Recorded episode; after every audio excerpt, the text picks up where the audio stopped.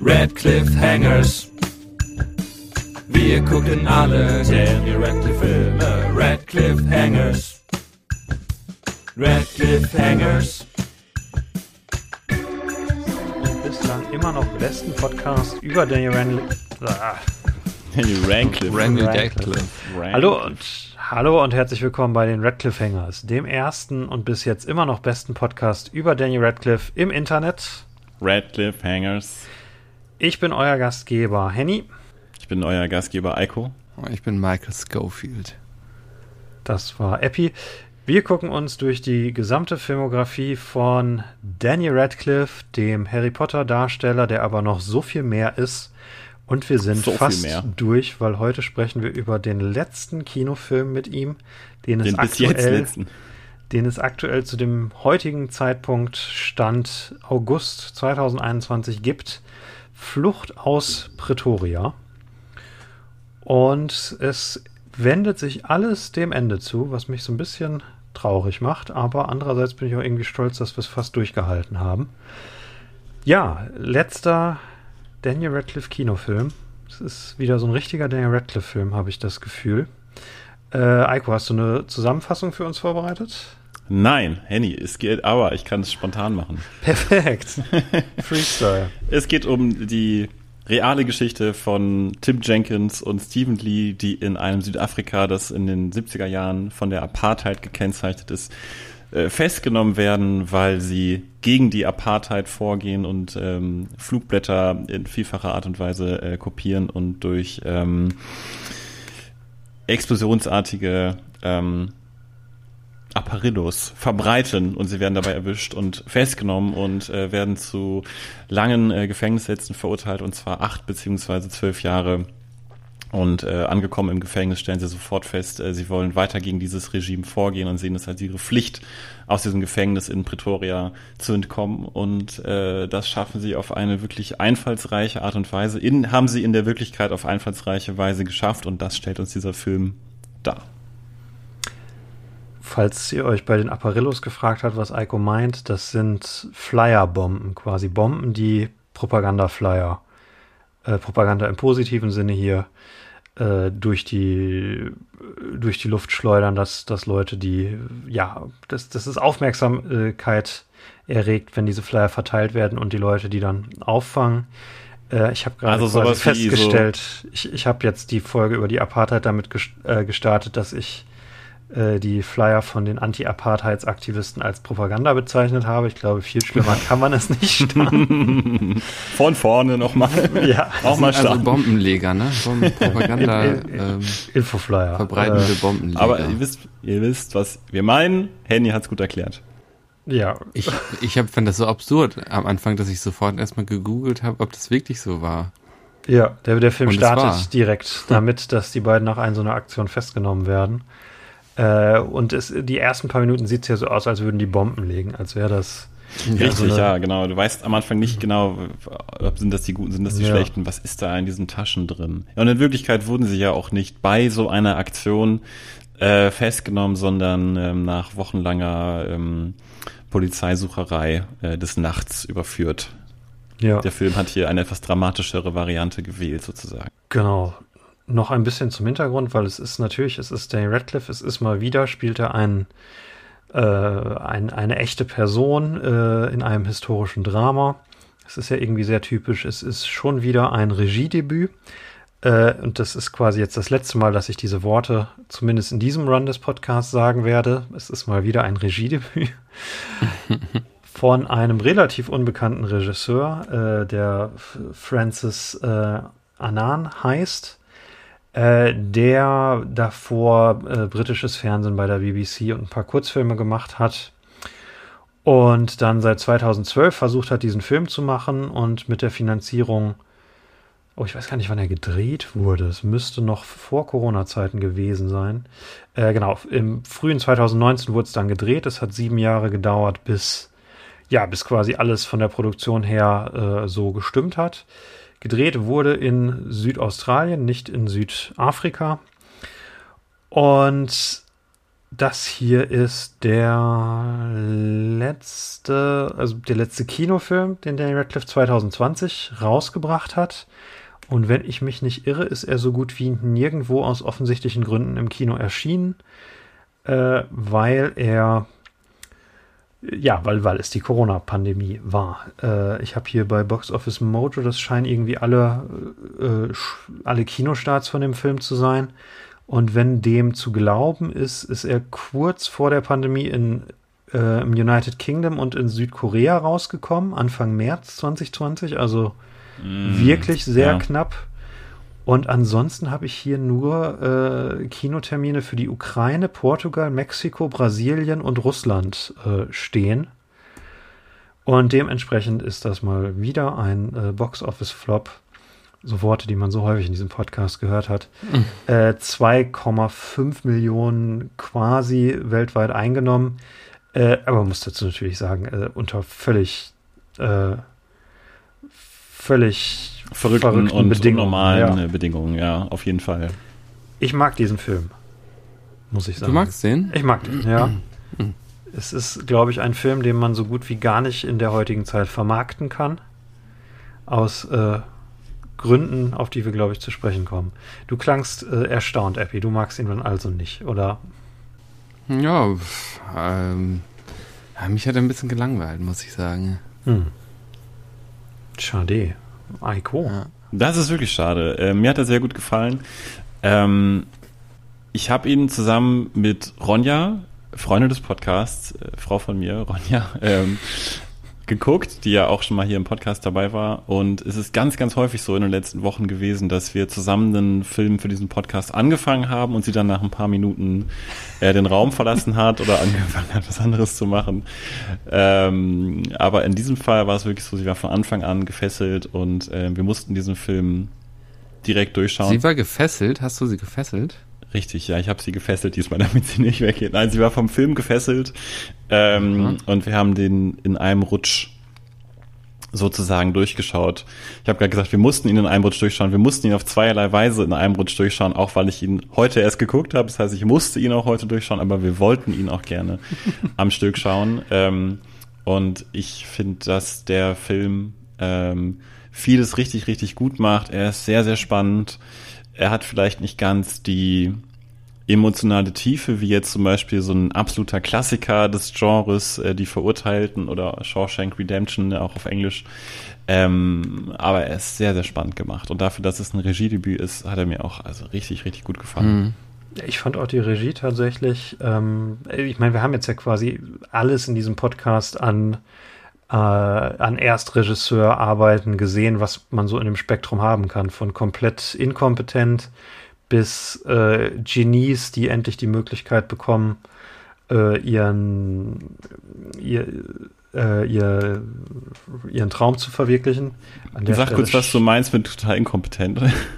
Äh, Imperium. Ähm, das, also, der ist ja furchtbar anzuschauen. Äh, ja. Und Nein, aber Oder also. Fängen so, des Kartells. Ja, auch, aber das war ja kein, kein Erstlingswerk. Äh, äh, nein, ich meine so komplett leblose, äh, abgefilmte Filme, wo du halt keinerlei, äh, keinerlei visuelle Kreativität oder so hast, äh, die, die wirklich einfach sehr, sehr stumpf ein Skript abgefilmt sind, äh, bis zu total Filme, die viel zu viel Stil haben, bis zu den Filmen, die halt genau die, das richtige Mittelmaß treffen, Swiss Army Man. Und äh, der hier ist, den würde ich doch in die, in die bessere Kategorie, in die bessere Ecke auf jeden Fall stellen, wo jemand, es ist so ein guter Film, wo jemand quasi zeigen kann, ja, ich, ich kann Regie, äh, gebt mir noch weitere Filme. Na, das stimmt. Ja. Auf jeden Fall. Ich glaube, das wäre auch ein Regisseur. Ähm, noch hat er keinen eigenen Wikipedia-Artikel. Das ist mhm. ja auch immer so ein bisschen eine, eine Sache. Ähm, genau wie der Regisseur eines unserer letzten Filme, die wir besprochen haben. Hilf mir kurz weiter. Weiß ich nicht. Es gab viele ohne Wikipedia-Artikel. da hatten wir das auch besprochen. Mal. Übrigens auch äh, wieder ein Film, der mit einem ähm, Danny Radcliffe Voice-Over losgeht, aber darüber sollte ich ja. mich nicht mehr so doll wundern.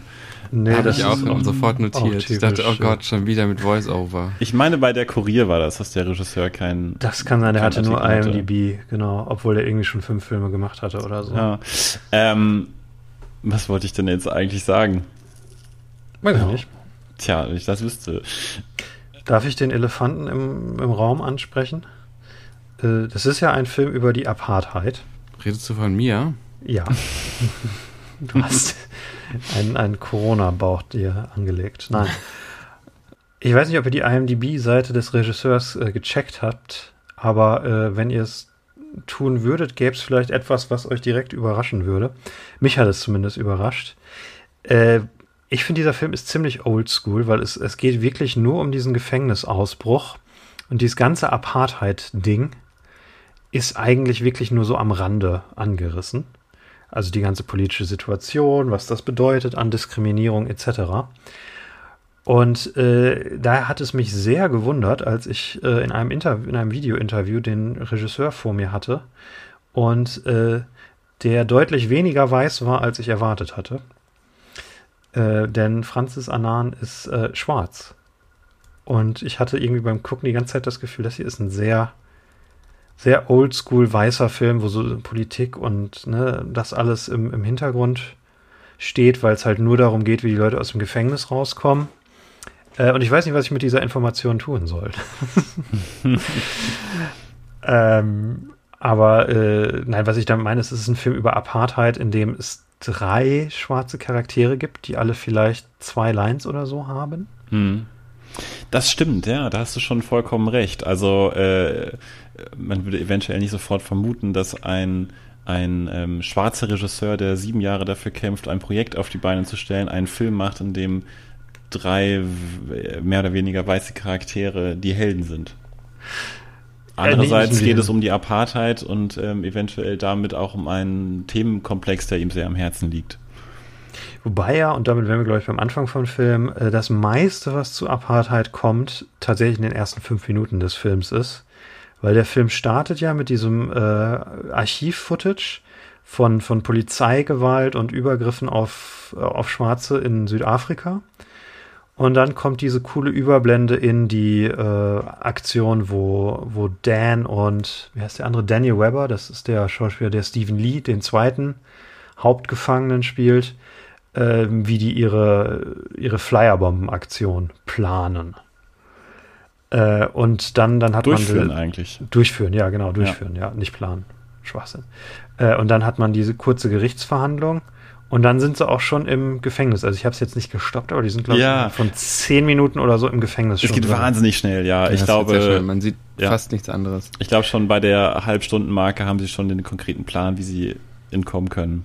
Ja, bei der Halbstundenmarke haben sie auch schon den ersten Erfolg tatsächlich, was für so ein, für das Genre Gefängnisfilm ja völlig also, es ist Hyperspeed. Das ist, ich habe ich glaube ich noch nie so schnell in einem Gefängnisfilm gesehen. Äh, und trotzdem, es ist ein Zwei-Stunden-Film, wenn ich mich jetzt richtig erinnere, ne? Knapp zwei Stunden. Oder? Eine Stunde, nee, 107 Minuten dauert der. Eine Stunde 47. Ah, okay, 1,45 dann, ja. Äh, aber es, es, es kommt noch eine ganze Stunde hinterher, nachdem sie quasi die erste Tür geknackt haben. Ja, wie knacken sie denn jetzt, wie haben sie denn jetzt eigentlich, wie wollen sie jetzt aus diesem Gefängnis, wie, was ist ihr Gedanke? Ja, lass uns erstmal die Charaktere vorstellen, oder? Wir machen es spannend. Wir stellen euch jetzt die Charaktere vor. Dan ist, äh, wie, wie, heißt er, Tim Jenkin, die echte Person. Er ist so ein bisschen so der Planer, der etwas ruhigere Typ, äh, hat, ein, hat eine Brille und äh, lange Haare und einen Bart. Äh, sieht aus, wie man ihn noch nie in irgendwas gesehen hat. Ja, das stimmt. Er sieht ein bisschen aus wie mein Vater. Äh, Was? ähm, nee. Vielleicht mochte ich den Film deswegen so sehr.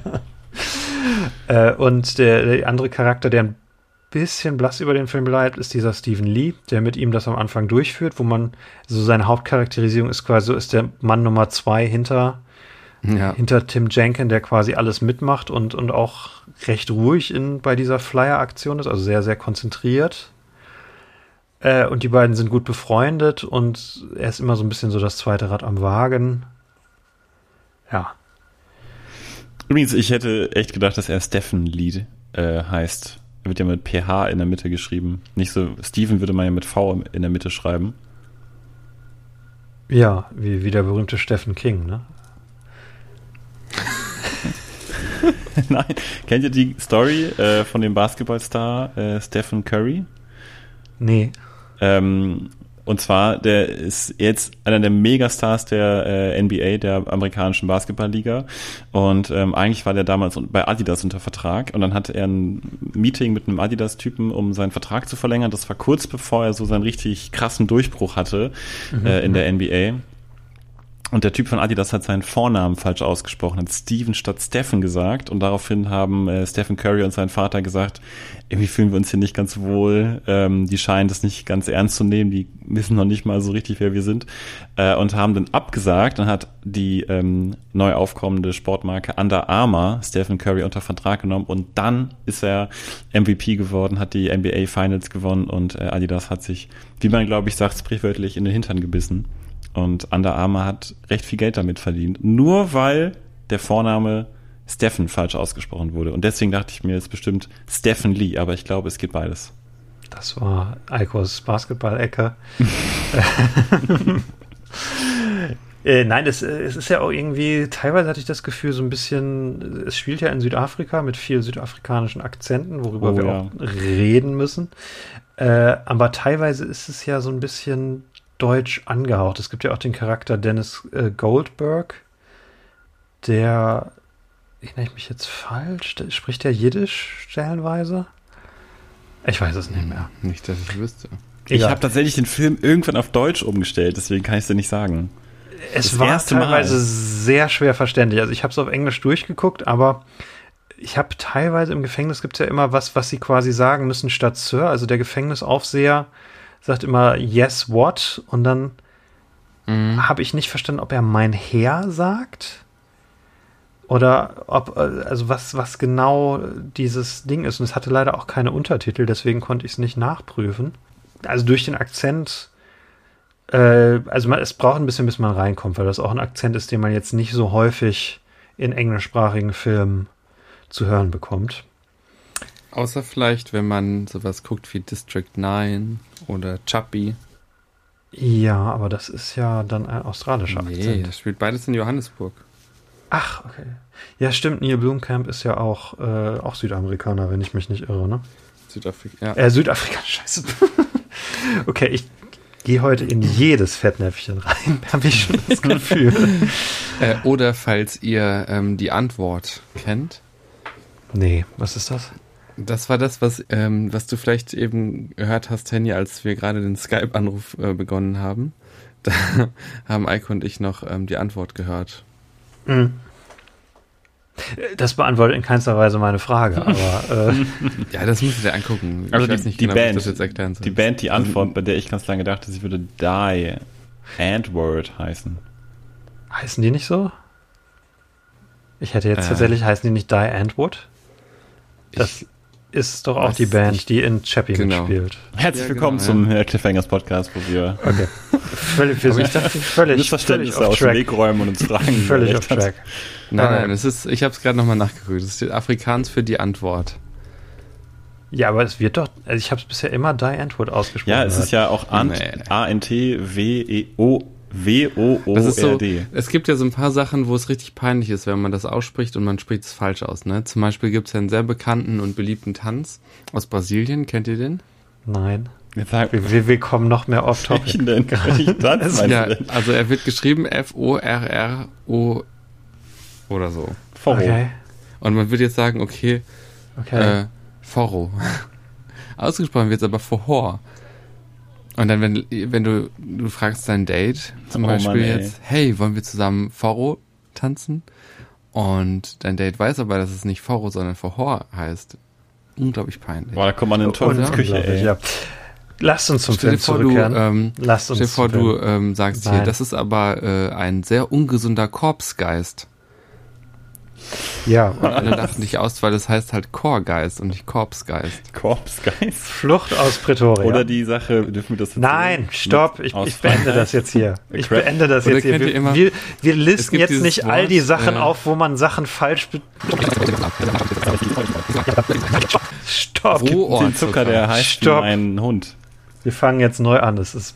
Boah. Folgt meinem Hund auf Instagram. Klontje okay. official. Wo waren wir stehen geblieben? Flucht aus Pretoria. Äh, weiß nicht, wir haben jetzt darüber gesprochen, wie man. Der Akzent ist heftig, oder? Also ich ja. habe erstmal das erste, was ich nach dem Film gemacht habe, ist, ich habe mir Videos angeguckt mit ähm, Native Speakern, weil ja keiner der Schauspieler ist ja Native Speaker. Das sind alles Australier mhm. oder ähm, ich glaube Engländer. Ja. Also Dan Radcliffe und noch wer anders. Also mal wieder ein Film, in dem Daniel Radcliffe einen krassen Akzent Wobei er das hier auf eine ähnliche Weise wie in Jungle macht, dass es wirklich sehr understated ist und äh, ja. man, man es also nach kurzer Zeit gar nicht mehr raushört. Und äh, ich habe keine Ahnung, wie authentisch das ist. Ich weiß, als der Trailer rauskam, haben, gab das Kritik. Ich weiß nicht, wie fundiert die war. Ich habe jetzt auch von Leuten äh, aus Südafrika gelesen, die gesagt haben, das ist ein guter Akzent. Kein hm. Plan. Wobei selbst die Leute gesagt haben, manche der Akzente im Film sind ziemlich furchtbar. Okay, der, der glaub, Kern des Films. Eiko wollte uns eben eigentlich hinführen und äh, ich habe es dann leider derailed. Du, stimmt, äh, und du dann, dann, dann, Richtig, dann habt ihr es derailed. Ja, ja, ja, ja, ja. Flucht aus Pretoria ist ein Film, in dem Daniel Radcliffe für fast zwei Stunden Schlüssel aus Holz schnitzt.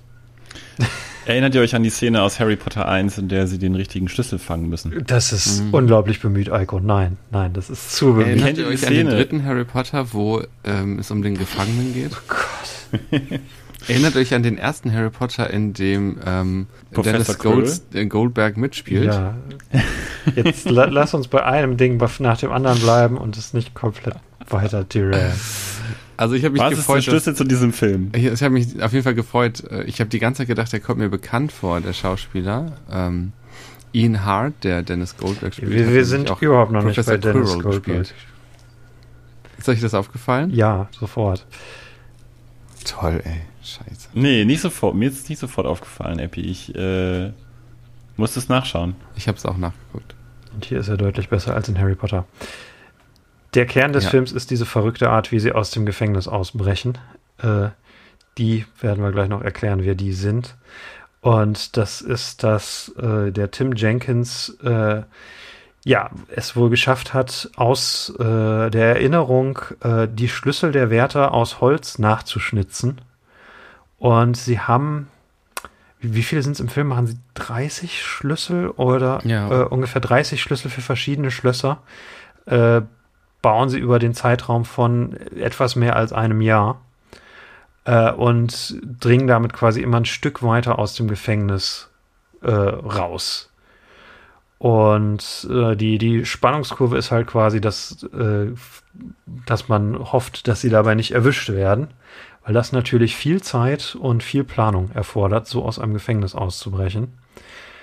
Und ich glaube, also das ist wahrscheinlich das, worin sich der Regisseur verliebt hat, einfach in diese, diese Methodik äh, von, von dieser Ausbruchsart. Und darauf liegt der komplette Fokus des Films und alles andere ist dem untergeordnet. Und ich glaube, vor zehn Jahren hätte da keiner irgendwie mit, mit der Wimper gezuckt, vor 20 Jahren erst recht nicht. Aber jetzt in der heutigen Zeit ist es halt so, dass sie jetzt diesen Film vermarketen müssen über die Apartheid nur mit Weißen.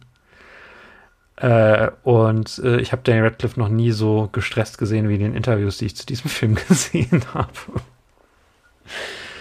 äh, weil er irgendwie immer diese Balance schaffen muss. Balance, äh, woraus? Balance woraus? Handy? Weil er immer nach, nach politischen Sachen gefragt wird, beziehungsweise äh, nach, nach Apartheid und er sagt dann immer, ja, ähm, da habe ich mich natürlich informiert, aber ich bin jetzt definitiv nicht die richtige Person, um da irgendwas zu, zu sagen, weil er ah, versucht, okay, das zu ja. verhindern, was ich die ganze Folge schon mache, in Fettnäpfchen zu treten. Äh, und ja, ich habe keine Ahnung, wie, wie, wie viele Leute diesen Film tatsächlich dann auf Streaming gesehen haben. Das Poster ist auch ziemlich hässlich.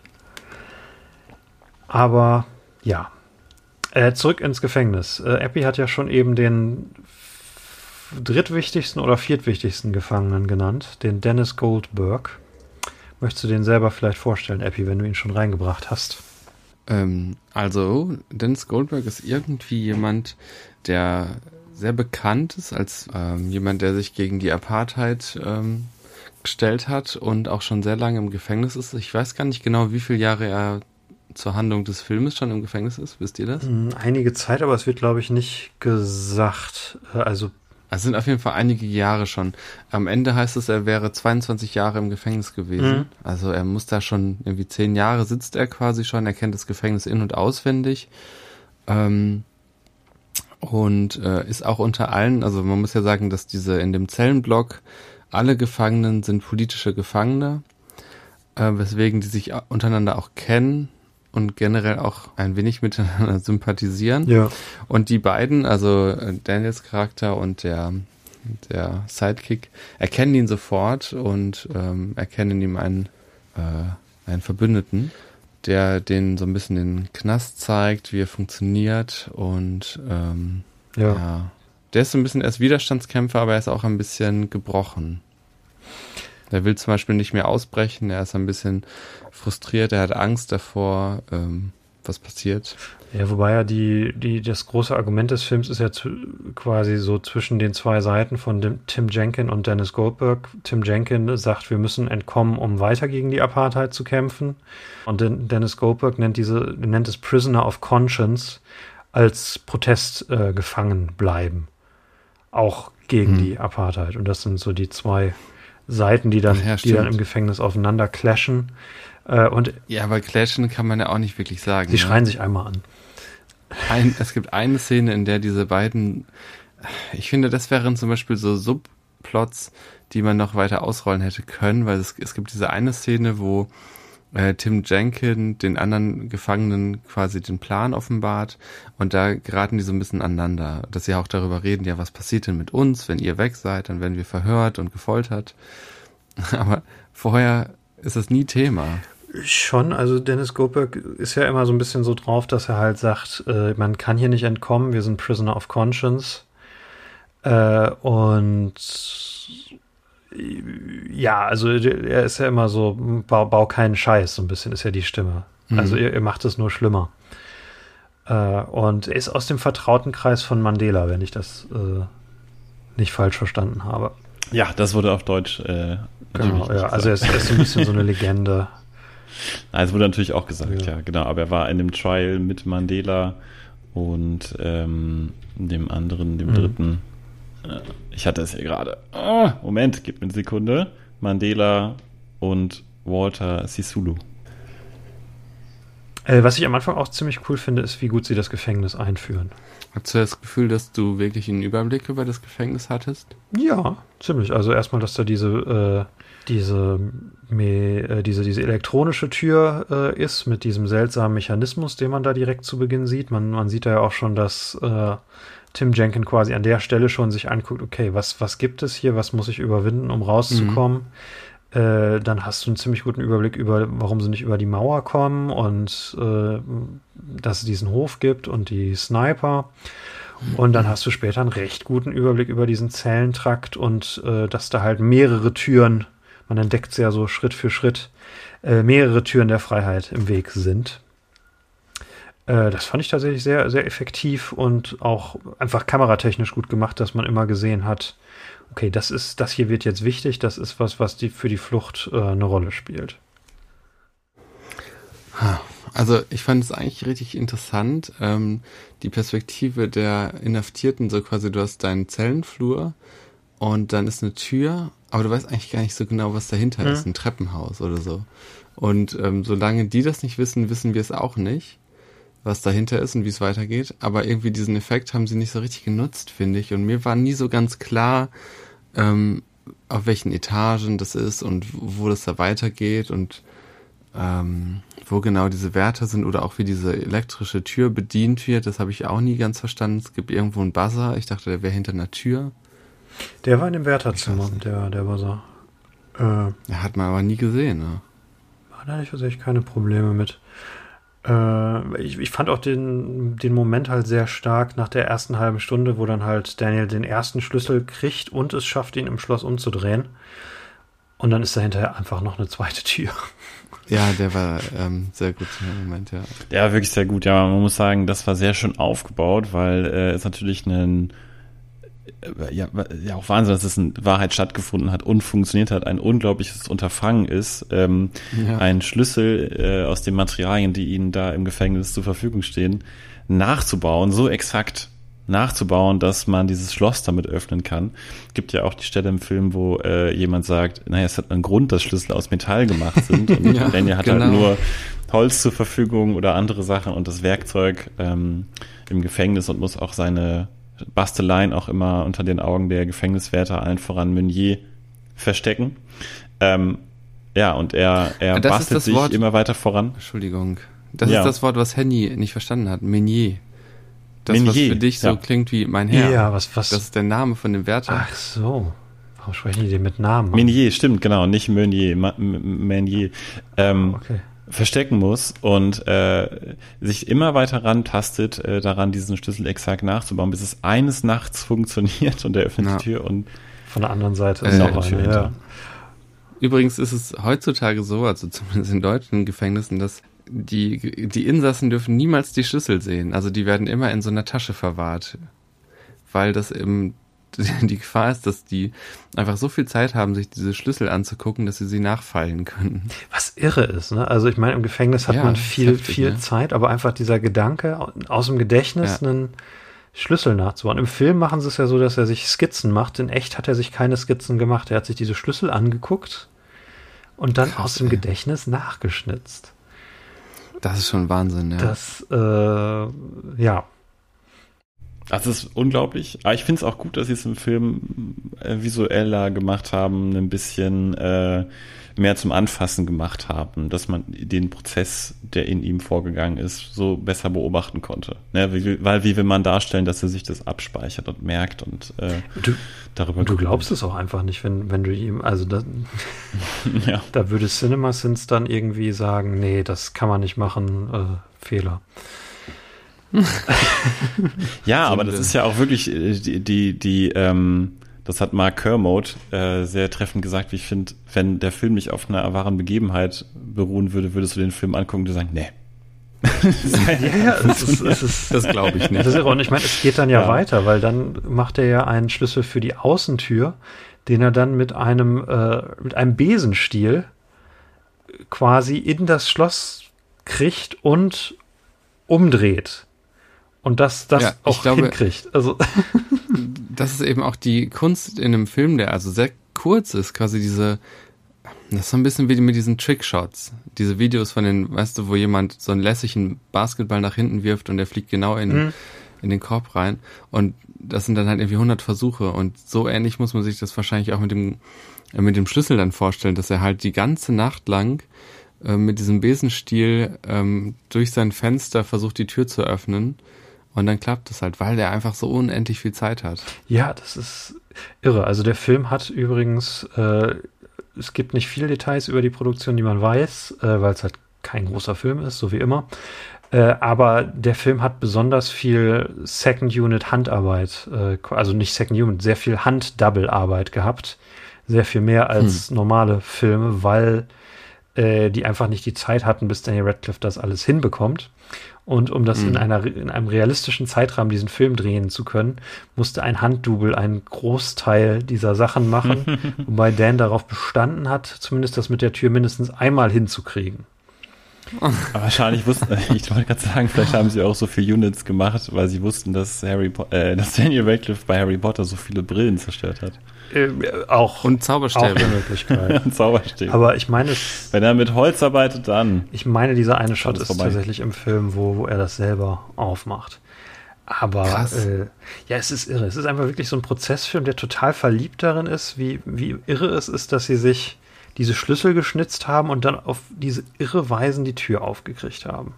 Ich liebe auch die Verstecke, muss ich sagen. Also so dieses, von unten in der ähm, Thermoskanne oder vor allem in der Zahnpasta. Ja. Und so, weil du siehst diesen Raum und denkst dir, wo soll man hier was verstecken? Es gibt keine Verstecke.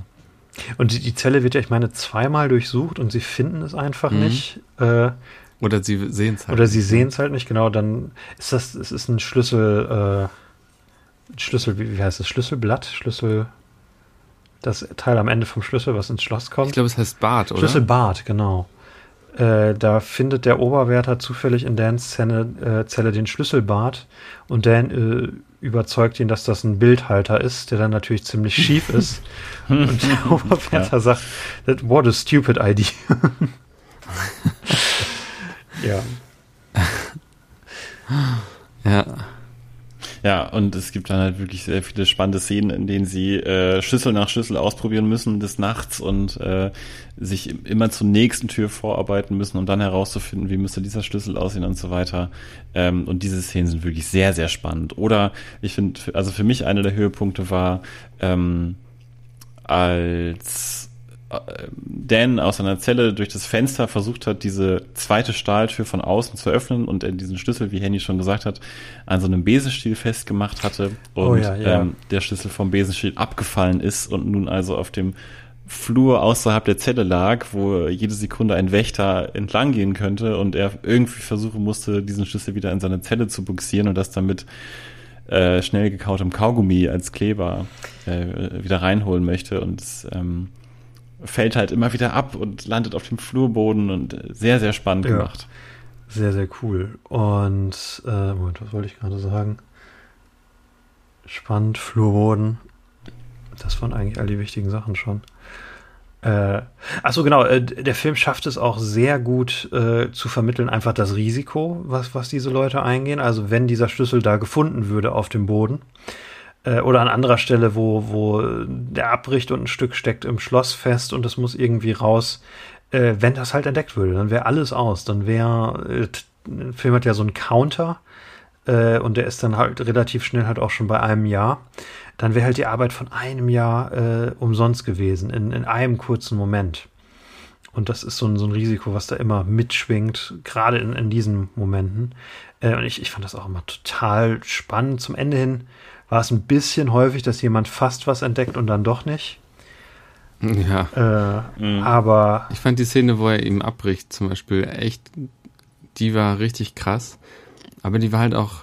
Ähm, Nach 40 Minuten ja, oder so, ne? Also so recht, recht früh. Man hatte, ja. äh, finde ich, teilweise in diesen Szenen, also man kann das Beispiel gut nehmen, was du gerade äh, meintest, Epi, ähm, der Schlüssel klappt, alles klar, super, ähm, und er dreht ihn zurück und er, er, bricht ab in der Mitte und der Rest des Schlüssels äh, steckt noch im Schloss. Mhm. Ähm, und dann sagt der, der äh, dritte im Bunde der Kumpane sagt, es kommt ein Wärter, aber du weißt nie genau, wie weit der entfernt ist. Also mhm. es ist eine sehr spannende Szene. Sie bauen sehr gut dieses typische Suspense auf, aber äh, in manchen Stellen könnten sie die äh, die Schraube der Spannung sozusagen noch enger drehen, wenn du noch genauer wüsstest, wie knapp es jetzt wirklich davor ist, dass sie entdeckt werden. Ja. Und, und wenn man es ganz kritisch sehen wollte, halt äh, vielleicht ein, ein oder zwei Szenen weniger, wo ein Wärter kurz davor ist, das zu entdecken und es dann doch nicht versteht, äh, weil sich das ja auch ein bisschen abnutzt. Äh, das ist aber wirklich nur eine, eine kleine Kritik, aber. Ja, wie so dieses, wo der, ähm, wo der Riegel da rausguckt quasi, ne? Äh, dann gibt es noch das, ja. wo er diese ähm, Büroklammer findet in diesem kleinen Kabuff. Ja. Und so, ja, das passiert echt oft. Und du hast immer diesen Blick, oder wo, wo er diese Schweißtränen, äh, Schweißpunkte sieht, das ist irgendwie echt oft. Und äh, ja, stimmt, es wiederholt sich ein ich bisschen. Ich meine, es sind vier, fünf Szenen, das sollten so zwei bis drei wahrscheinlich sein, um es wirklich, die, die Spannungskurve zu perfektionieren. Ich habe eine Frage an ja. euch ähm, am Ende, wenn sie entkommen, ja. haben sie äh, neue Kleidung, die sie sich anziehen. Ja. Und ich habe in einem Podcast über den Film äh, gehört, das war auch ein Review-Podcast, da hat jemand gesagt, äh, den stört es ein wenig, dass wir nie ganz genau sehen, woher sie diese Kleidung kriegen. Ja. Wir, wir erfahren, dass sie, dass sie involviert sind in so ähm, Handlungskreisel äh, im Gefängnis ähm, und durchaus auch mal zum Beispiel eine Zeitung ähm, sich erhandeln durch äh, Tausch gegen Zigaretten und so weiter. Mhm. Ähm, und dadurch kann man erahnen, woher sie diese Kleidung haben, aber ich meine, dass es nie ganz gezeigt wird und die Kritik von dem Podcaster war halt, naja, er ist ein sehr logischer Filmgucker. Ähm, okay wenn er einen Film sieht, in dem es so stark um solche ähm, Logiken geht und um ähm, eine äh, starker Fokus auf so einer Methodik liegt, dass dann aber auch für ihn alles passen muss und dass sie, sie können natürlich nur entkommen, weil sie andere Kleidung haben als ihre Insassenkleidung. Ähm, deswegen war das für ihn ein wichtiger Punkt, dass man es äh, gesehen hat. Und er meinte auch, dass er ein Interview ähm, gesehen hat, in dem der Regisseur sagte, ja, wir haben so eine Szene gedreht, in der man das genau sieht. Wir fanden aber, der Film ist schon lang genug, er hat eine gute Länge. Mhm. Die Szene würde ihn nur unnötig in die Länge ziehen, deswegen haben sie sie rausgeschnitten. Gott. Und wir haben ja schon häufig über sowas gesprochen. Inwiefern ist sowas wichtig, ähm, dass alles erklärt wird oder oh Gott. ja, Suspension of Disbelief ist da ja das, das äh, Stichwort. Der Regisseur hat recht und der Podcaster klingt ziemlich nervig. Äh, ich ich finde, Rhythmus ist immer wichtiger als Logik. Also ich hatte bis gerade überhaupt nicht darauf, daran gedacht, dass es jetzt keine Szene gibt, die erklärt, wie sie dieses Ding bekommen. Äh, naja, das fragt man sich schon so ein bisschen. Ähm, aber ich habe auch gedacht, es kommt über diesen Kontakt mit dem Schwarzen, der ja relativ unter dem Radar der Wächter ähm, der, überall Zugang der, hat. Der schwarze Helfer, der in der ersten Hälfte des Films so ein bisschen. Also was ist das? Ist es ein, eine Küchenhilfe oder?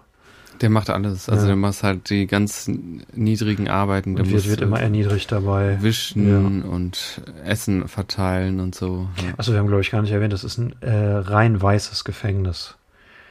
Das, äh, laut, laut dem Regisseur ist es mhm. eins der wenigen oder das einzige rein weiße Gefängnis der Welt äh, gewesen. Ach krass. Äh, weil ich das nicht. Ähm, was ist das eigentlich für eine Kulisse? Weißt du da was drüber, Henny? Äh, ja, äh, aber wollen wir Eikos nicht zu Ende erzählen oder haben wir das schon beantwortet? Oh, ja. ähm, oder, nö, oder also ich glaube, ich hatte, das hätte mich interessiert, was, oder hat mich interessiert, was ihr dazu sagt. Ähm, ich selber fand es auch nicht ganz so schlimm, aber ich finde das generell einfach ein spannendes Thema, jetzt mal rausgesucht aus dem Film. Ähm, und frage mich halt, wenn man selber als Regisseur dieses Gefühl hat, ähm, dass man sagt, für mich muss es nicht drin sein, diese Szene.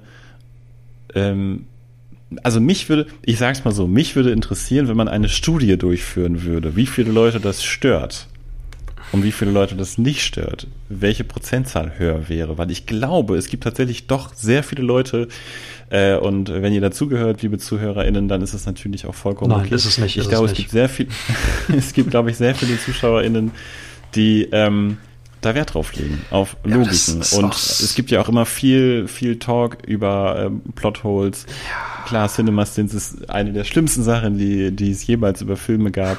Aber ich frage mich dann teilweise schon, inwiefern sollte man da eventuell auch ein bisschen, ähm, ein bisschen Handy, ein bisschen Rücksicht ja, mir ist das auch sehr wichtig.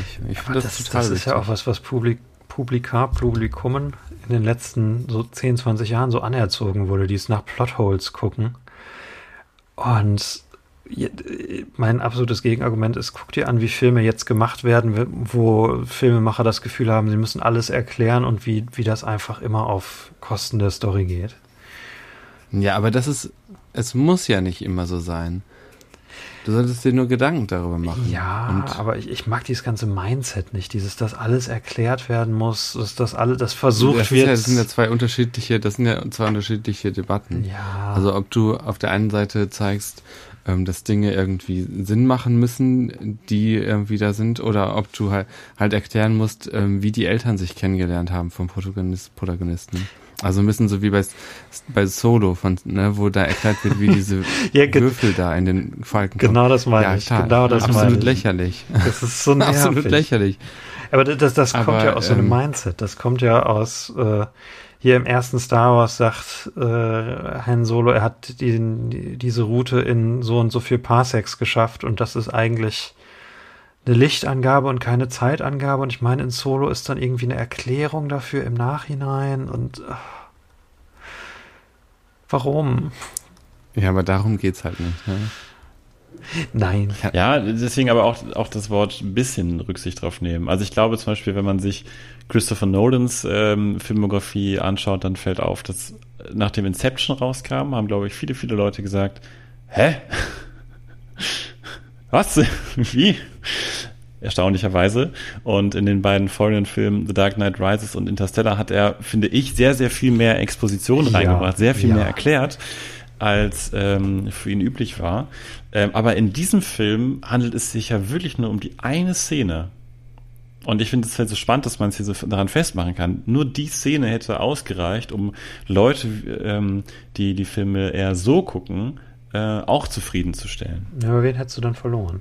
Ähm, ich, ich würde ja sagen. Ich glaube, er hätte wenig verloren. Ähm, hätte eventuell ein bisschen das Pacing rausgenommen ja. oder verändert, aber es wäre ja nicht so schlimm gewesen. Ich, hätte bei dem Film eher das Gefühl, dass man eher zehn Minuten raus als fünf Minuten reinnehmen müsste, um es noch ein bisschen tighter zu machen.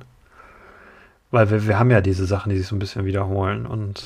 Ja, da würde ich, äh, einerseits äh, stimme ich euch dazu, dass sich Sachen wiederholen. Andererseits glaube ich aber auch, wenn man den Film noch kürzer gemacht hätte, hätte das eventuell auch ein bisschen was von der Epik genommen. Mhm. Also es, ähm, die ziehen ja so Säcke mit der Kleidung irgendwo, irgendwo hoch. Es wäre ja also nicht eine große Szene gewesen, wo man das äh, zeigt, wo jetzt genau die ähm, Kleidung herkommt, sondern das hätte man ja relativ schnell zeigen können. Ist halt die Frage, an welcher Stelle. Ne? Also ob, ob das an der Stelle besonders ja. stört, ob du es an eine andere Stelle äh, packen kannst. Das ist ja mhm. meistens nicht nur eine Zeitfrage, sondern auch eine, eine Positionsfrage. Na klar, auf jeden Fall. Ich meine, aber so, also so ein Beispiel ist zum Beispiel Titanic. Ja. Auf der Tür sind, ist Platz für zwei Menschen. Nein, ist es nicht, ist es nicht, ist es nicht. Das ist eine furch furchtbare Art, diesen Film zu gucken. Und, es ist halt krass, wenn man sagt, sowas macht den Film kaputt. Ja, das, das, das finde ich dann übertrieben. Aber das ich, ist albern. er versucht ja tatsächlich im Film auf die Tür raufzugehen und dann geht die Tür unter. Das ist ja tatsächlich in dem Film drin. In Titanic, das ist so ein berühmtes Beispiel von einem Movie-Plothole, was kein Plothole ist, was sich aber eine ganze Generation eingeredet hat. Das ist in Titanic, da wird es tatsächlich erklärt.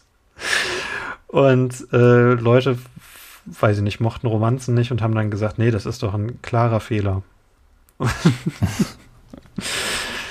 es ist mir auch egal, wenn ich Titanic gucke, ob die da auf diese Tür passen oder nicht. Ich glaube, ich glaube, es kommt daher, dass man sich oft, gerade in so einem komplexen Medium wie Film, nicht sicher ist, ähm, wie kann ich jetzt eigentlich diesen Film bewerten? Mhm. Wie kann ich jetzt sagen, warum ich das gut oder schlecht fand? Und ich glaube, eine der naheliegendsten Sachen ist einfach wirklich Logik. Weil das kennt man, mhm. das ist greifbar, Logik kann, kann, man gut für argumentieren oder gegen argumentieren. Ähm, und ich glaube, dass es deswegen auch so Sachen wie Cinema Sins gibt. Ähm, die, die einfach das auf die einfachste Ebene runterbrechen und all sowas wie Kameraführung, ähm, Dialog, äh, Gestiken, Mimiken und so als Ausblenden einfach nur sagen, es kommt nur auf die Logik an. Ich wollte gerade sagen, es ist dieses Cinema Sins Ding. Das ist dieses, dass man einen Film nicht als was, was sieht, was man fühlt, sondern als was, was man irgendwie so ein Puzzle, was man lösen muss. Äh, und, und was, was, wo, ja, wo jedes ja. Stück passen muss. Äh, und ja, das ist halt schade, da, da verpasst man halt viel. Ja. Also schön. Das, ja, aber, das, das bei, ist, aber das ist wirklich eine alberne Art von Plothole. Ja. Ähm, und von, von Logik, ähm, Rumreiterei, ne? Das Schwierige ist dieser Graubereich, wo es halt wirklich dann doch wichtig ist, äh, wo, wo man halt dann gucken, also was dann tatsächlich Plotholes sind, die, die den Film tatsächlich schaden. Also sowas wie bei Hobbit mit den Adlern oder sowas. Oder oh Gott, keine Ahnung, der macht, macht sämtliche nervigen Filmdiskussionen auf. Wir können ja, wir können ja so festhalten und damit das Ganze konkludieren, dass sie diese Kleidung haben, bewegt sich im vom Film logisch gesetzten Rahmen und äh, den äh, uns präsentierten Rahmen dieser drei Insassen. Es ist logisch, dass sie die Kleidung kriegen können. Ja. Wir sehen, es dass macht Sinn und man sieht auch den, ja. diesen, den Schwarzen, der quasi als, äh, der da als Verteiler quasi äh, fungiert. Es ähm, ja, es ist irgendwie, ich würde nicht sagen, dass es ein Plothole ist, ist man kann sich das denken, wo es herkommt. Ja, es, ja es, aber es, ich, also ich wäre sehr gespannt auf eure Meinung, liebe ZuhörerInnen, was ihr dazu sagt und was ihr generell zu der ganzen Plothole-Diskussion ähm, meint. Wen von, Ob das für euch ein großes Thema äh, ist beim Filme gucken und äh, Filme bewerten. Die Handlung des Films, äh, ich sage das auch häufig, aber äh, das ist jetzt in dieser Folge ist das Absicht, weil es Nostalgie ist, weil es eine der letzten Folgen ist äh, ist ja wirklich hauptsächlich äh, Schlüssel feilen, neuen Weg ausprobieren, äh, ein Stück weiterkommen. Äh, es gibt noch eine vierte Figur, die relevant ist. Das ist der, oh, wie heißt er? Ähm, der vierte wichtige Gefangene, dieser Typ, der aussieht wie Charles Manson. Äh, Lennart. Genau, auch, auch ein, ja. ein realer Gefangener, äh, der so als einziger die Charaktere treten in diesem Film hauptsächlich in den Hintergrund. Äh, es, es, geht wirklich mehr um diesen Prozess und so ein bisschen über diese, diese Theorie, äh, diese, diese ideolog ideologische Auseinandersetzung zwischen den Figuren. Und der Einzige, der irgendwie so einen, so einen emotionalen Arc hat, ist dieser Leonard, der auch als Aktivist im Gefängnis ist. Äh, gespielt übrigens von Mark Leonard äh, Winter. Äh, der äh, halt darunter leidet, dass er seinen, seinen Sohn nur einmal im Jahr für eine halbe Stunde sehen darf und deswegen unbedingt ausbrechen möchte. Und das ist so ein bisschen die Backstory, dass man halt äh, sieht, wie, wie, wie einmal halt sein Sohn ihn da besucht und dann das vorzeitig abgebrochen wird, wie seine, wie er die Zeichnung von seinem Sohn in seiner Zelle hängen hat und die dann später ihm weggenommen werden. Äh, ja, und der ist dann der, der dritte im Bunde, der das Trio ergänzt. Der ist so ein bisschen die, die Wildcard. Äh, und ja, der dann auch mit den dreien, äh, mit den anderen beiden am Ende den Ausbruch wagt. Und er ist so ein bisschen der äh, Hitzkopf in dieser, in diesem Trio. Genau, ja. Ähm, ja, Daniel Radcliffe ist der, der kühle, analytische, vorsichtige von den dreien, der aber dann noch einfach diesen unbändigen Willen hat, mhm. immer weiter zu feilen an diesen Schlüsseln im wahrsten Sinne des Wortes. Ähm, und genau, Leonard ist so ein bisschen der Gegenentwurf, der der einfach, den reißt es daraus, ja. der ähm, macht von nichts halt. Und Daniel Weber ist der Bob Andrews, der dritte im Bunde, der ja, und was ich, einer der wenigen Kritikpunkte meinerseits wäre dann, dass eben der zweite Charakter ähm, im Bunde der Stephen, äh, Entschuldigung, Stephen Lee, ähm, ein bisschen blass bleibt. Mhm. Ich finde, er ist total farblos. Ich finde, schon von Anfang des Films her konnte ich den irgendwie überhaupt nicht richtig einschätzen und habe mich immer gefragt, was der, wie der so tickt. Mhm. Der wirkt so ein bisschen risikobereit, der wirkt so provokant und so, aber dann auch irgendwie nicht. Das, das ist er ja überhaupt find, nicht, ne? Also irgendwie. Ja, ja, aber zum Beispiel provoziert er öfters ähm, irgendwie und es ähm, springt aus dem Fenster und solche Sachen und ich finde, man kann den null einschätzen und äh, ja. ich fand das mega komisch. Ich würde es nicht ganz so hart sagen, aber er ist halt der blasseste im Bunde und halt, also ist Daniel und äh, Mark Leonard Winter tragen den Film dann doch eher mehr. Und Ian Hart natürlich als, als Dennis Goldberg. Der Man muss halt auch wirklich sagen, eigentlich sind alle anderen Charaktere äh, sind alle jemals neben MacGyver stehenden Charaktere, die ihm dabei zugeguckt haben, wie er aus einem Kaugummi und einem Bleistift eine Bombe gebaut hat. Also eigentlich macht wirklich Daniel Radcliffe die Hauptarbeit in diesem Film. Vergleich. Ja. Äh, und die anderen gucken nur zu und ähm, ja. hoffen. das ist klar. Und ich würde halt sagen, Wisst die, ihr, was die mich bei zweit, zweitbeste Performance ist, ist Ian Hart als Dennis Goldberg, der äh, ne, Quirrell, hatten wir ja schon gesagt, der hier aber deutlich besser ist als bei Harry Potter.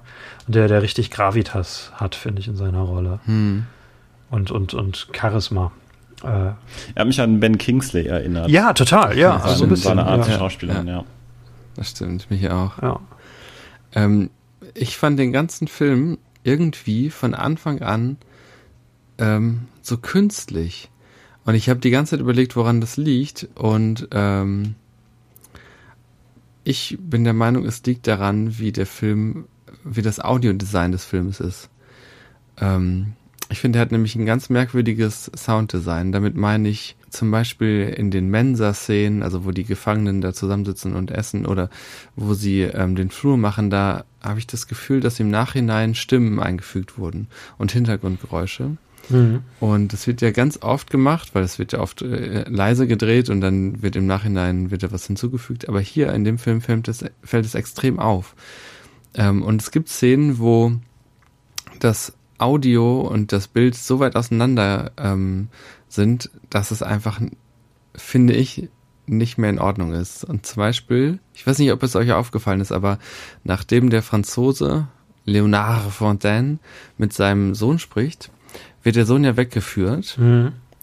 und äh, er ruft mehrmals richtig ähm, voll Inbrust immer Papa, Papa. Und du siehst aber den Jungen und sein Mund ist halt zu. Ah, okay, ja. Yeah. Und ah, dann ja. ähm, gibt es diese Szene, wo Leonard Fontaine ähm, äh, seine Zeichnungen weggenommen werden und er wird dann von den Wärtern auf den Boden gedrückt und du hörst halt, wie Handschellen zuschnellen, also zu klacken. aber da sind keine Handschellen. Man sieht, dass der offensichtlich keine Handschellen dran hat. Und ähm, auch in der Zeit, in der er runtergedrückt wird, können ihm die nicht angelegt werden. Und das, finde ich, trägt so zu so einer ganz künstlichen Atmosphäre dabei. Wie auch das Quietschen vom Holz äh, in den Schlössern, das finde ich noch okay, um das irgendwie, man muss, ich meine, ein Schloss aufzumachen, ist jetzt auch nicht so das Spannendste, aber äh, das hat dem Film eher sowas, weiß ich nicht, das, ich mochte das nicht. Ist mir nicht aufgefallen, aber kann natürlich sein bei so einem Film, dass da viel ADR ist, ne? Additional Recorded Dialogue. Mhm. Nee, Additional Dialogue Recordings heißt das. Ich meine, mir ist auch ein so eine Line oder so aufgefallen, die ein bisschen komisch war, aber also mich hat es nicht rausgerissen, aber ich kann es mir gut vorstellen bei einem ersten Film. Gibt mhm. ja Filme, die sind 80 oder 90 Prozent ADR. Das ist krass, ne? Also ich meine, das ist auch eine wirkliche Kunst, dass du sowas einfügst und man das nicht merkt, dass es äh, nicht von der Kamera aufgenommen wurde quasi mhm. oder so in dem im selben Zug wie das. Aber da frage ich mich so ein bisschen, da denkt man so, ah, wahrscheinlich in der Szene, wollten sie halt, dass sie dramatischer ist. Der Junge sollte jetzt noch einmal Papa schreien. Ähm, äh, ja, ja ich, aber warum die Handschellen? Also war das im Schnitt, Tja. vielleicht war es im, wirkt das im Schnitt wie eine gute Idee. Daniel Radcliffe sagt ja, ja immer, er ist richtig gut in ADR. Äh, dass, dass, dass er da ein Profi drin ist. Ganz schöner Flex, ey. Ähm, wie fandet ihr, mhm. wenn wir bei den Schauspielern sind, Mark Leonard Winter? Ich fand den ganz gut. Wer ist das? Der Leonard. Der Vater, der mit den Handschellen und dem. Ja, ähm, ich fand auch, dass er es gut gemacht hat und wenn es den nicht gegeben hätte, ähm, den Charakter erstmal, aber auch sein gutes Schauspiel, dann hätte dem Film wirklich, wie ich finde, so eine emotionale Seite ja, total. Äh, gefehlt. Das wäre auch noch einer meiner leichten Kritikpunkte. Ich habe ja gesagt, dass ich finde, dass dem Film so ein bisschen es an Epik äh, fehlt. Ähm, und wir sind ja schon auf die Laufzeit zu sprechen gekommen. Der Film dauert eine Stunde 45. Wenn man jetzt sich so einen ähm, Klassiker wie die Verurteilten anschaut, also Shawshank Redemption, wo es ja auch um einen Gefängnisausbruch geht, der dauert äh, fast zweieinhalb Stunden. Du verbringst also nochmal eine längere Zeit mit den äh, Charakteren und du siehst vor allen Dingen, und das fehlt mir hier so ein bisschen, wie sehr die Charaktere darunter leiden, im Gefängnis zu sein. Und ähm, was das Gefängnisleben alles auch an ja auch traumatischen Erlebnissen mit sich bringt. Und jetzt handelt es sich natürlich hier auch, genau wie bei dir Verurteilten, um eine wahre Geschichte. Ähm, nee, Verurteilten aber, ist keine wahre Geschichte. Äh, doch, das Buch basiert wohl auf einer wahren Geschichte. Ja, das habe ich gerade nochmal zur Sicherheit schnell recherchiert. Oh krass, das hätte ich ähm, nicht gedacht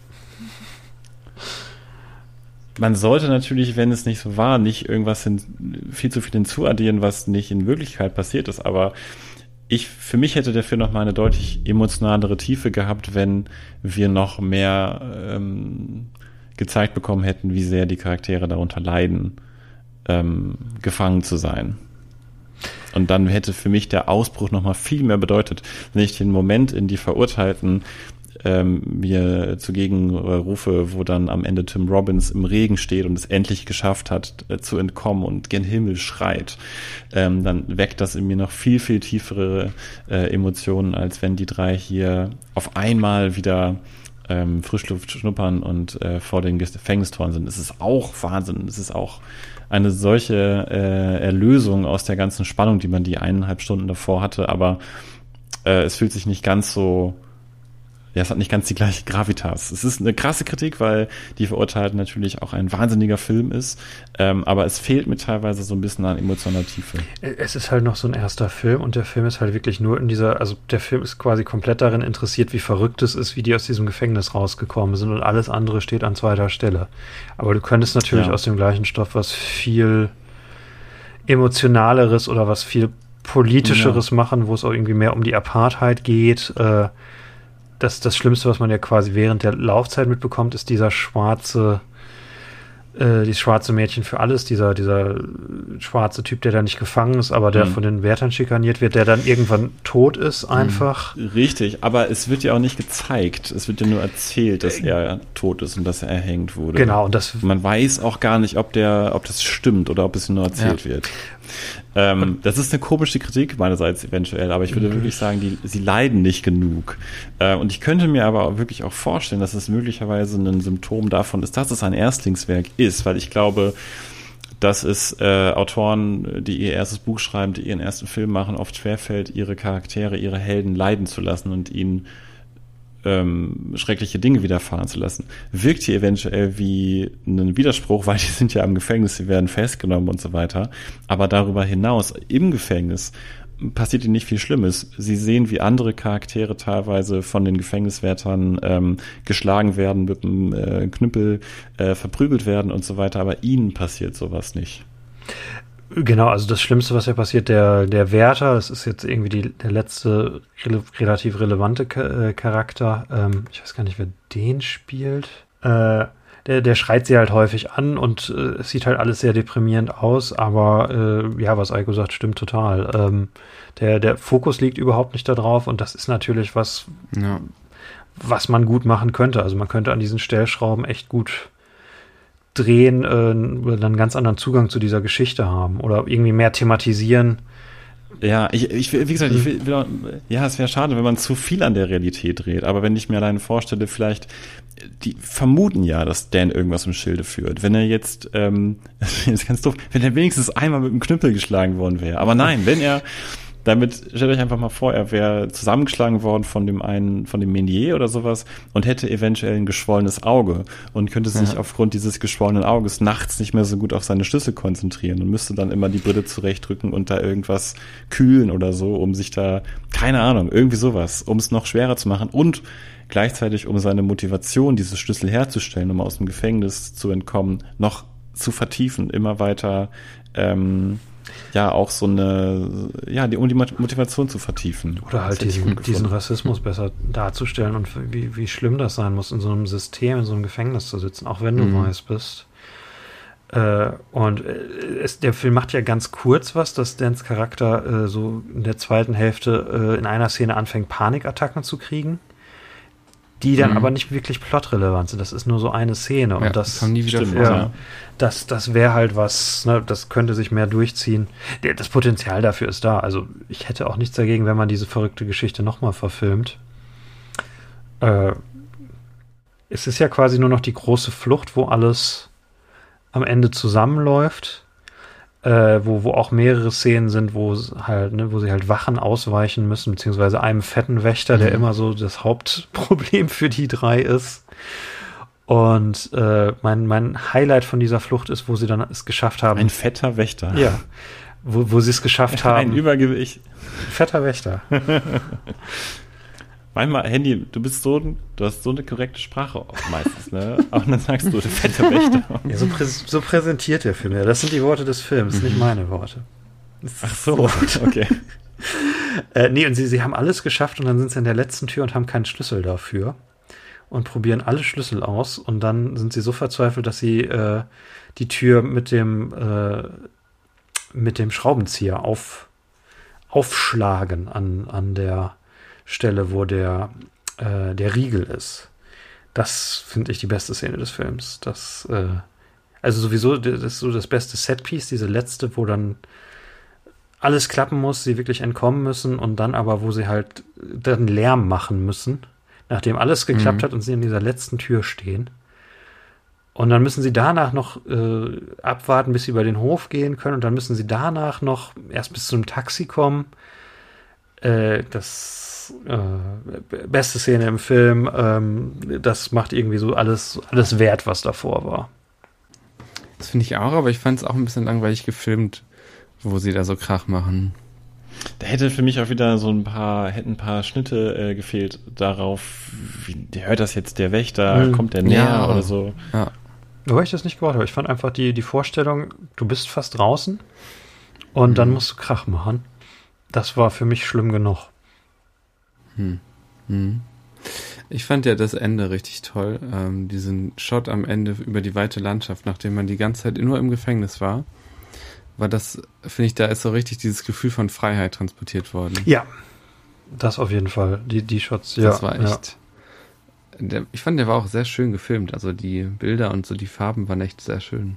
Der Film hat es geschafft, dass man sich freut, dass man nicht im Gefängnis ist. Ja. Achso, Effi hatte eben gefragt, wo die das gefilmt haben, ne? Mhm. Äh, in Australien, äh, weil in, sie wollten erst in Südafrika filmen, äh, aber äh, dann ist im letzten Moment die Finanzierung durchgefallen und dann mussten sie schnell eine Ersatzlocation finden und deswegen haben sie in Australien so. gedreht. Und äh, teilweise in einem echten Gefängnis und teilweise äh, im, in Studios. Also die ganzen Innenaufnahmen sind alle in einem Studio. Studio. Äh, und dieses Gefängnis ist ein echtes Gefängnis aus Australien, also die, die Außenaufnahmen. Mhm. Ja. Krass. Okay. Ja. äh, ich glaube, wir hatten einen ganz guten Eindruck, wenn, wenn man es spannend findet, so, so Prozessmethodik wie Daniel Radcliffe äh, Schlüssel feilt für äh, anderthalb Stunden, dann kann man mit diesem Film, äh, glaube ich, viel Spaß haben. Wenn man was Emotionaleres unbedingt haben muss, könnte man Probleme haben. Äh, ja. Mein Liebling. Es zieht einen, aber auch wenn es eventuell dem äh, Film äh, plottemäßig an Emotionen mangelt, so zieht es einen ja doch emotional mit, weil man ja weiß, was auf dem Spiel steht. Und Daniel Radcliffe ist auch richtig gut in diesem Film, finde ich.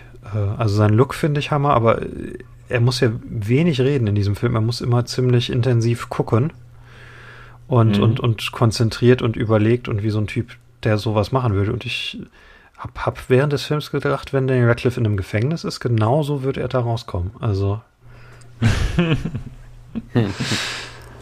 ähm, wie fandet ihr ihn? Äh, Daniel Radcliffe meinst ja, du? Ja, genau, Daniel Radcliffe. Ja, äh, Epi, bitte. Boah, ich habe teilweise fast ein bisschen vergessen, dass das Daniel Radcliffe ist, muss ich sagen. Mhm. Einfach durch diesen Bart und so. Und ich finde, er extrem anders geschauspielert hat als sonst. Äh, ich fand ihn sau gut, muss ich sagen. Ich fand, ähm, ich hätte gerne mehr von diesen Panikattacken und so gesehen. Ja. Ähm, ich fand ihn besonders stark in diesen Szenen, wo wo dieser eine Wärter sein Zimmer durchsucht und er sagen muss, dass es ähm, äh, ein Teil ist, um Bilder aufzustellen, also das Teil von dem Schlüssel. Ich finde, da war, fand ich ihn echt gut. Ja, ich kann mich nur anschließen. Sau gut. Ja.